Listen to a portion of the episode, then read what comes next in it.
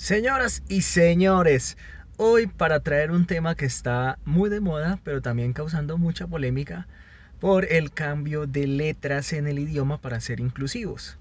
Entonces vi una publicación que hace una crítica constructiva o más bien una reflexión sobre lo que realmente es ser inclusivo o incluyente. Quiero compartirla con ustedes, por favor déjenme su opinión y por favor comentarios constructivos como los que acabamos de ver aquí. ¿Listo? Gracias. El post viene con una historia. Dice, el otro día me senté en un restaurante con una amiga. Llega la encargada de atendernos, nos saluda con una sonrisa y se da el siguiente diálogo. Hola chiques. ¿Chiques? Le dije yo. También con una sonrisa. Así es, somos un restaurante inclusivo, dijo con orgullo. Mira qué bien, me viene estupendo entonces porque en un ratico viene un amigo que es ciego. ¿Tienen la carta en braille? Ay, no, eso no tenemos. Ah, ok. También viene una amiga, pero viene con su hija que es Asperger. ¿Carta con pictogramas para la gente autista tienen? No, perdón, me dijo visiblemente nerviosa.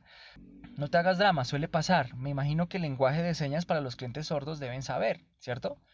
Un amigo vendrá con su silla de ruedas. Supongo que tienen rampas y pasillos donde se pueda desplazar, o el baño está adaptado para personas con movilidad reducida. La verdad me estás matando, me contestó sonriendo nerviosa. Ella ya no estaba cómoda, sonreía con vergüenza y un poco de culpa, y un poco de malestar también. Y ahí le dije, no te hagas drama, suele pasar, pero entonces lamento contarte que no son un local inclusivo, son un local que forma parte del triste relato que está de moda. En el caso de tu local, esta gente no podría hacer algo tan básico como comunicarse y pedir de comer o beber. ¿Quieres ser inclusivo? Incluye a todos ellos y todos los que el sistema directamente no da lugar. Es difícil, sí, y mucho, pero no debemos ser tan hipócritas como sociedad una E no te hace inclusivo.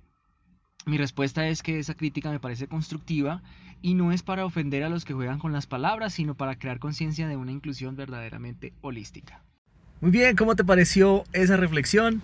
A mí me gustó el debate porque creo que las personas pueden hacerse llamar como quieran, él, ella, ella, ella, ellos, como quieran, pero realmente la inclusión va mucho más allá que las palabras. La inclusión sí tiene que ir de acuerdo a las capacidades que tienen las personas y cómo queremos entendernos con ellos.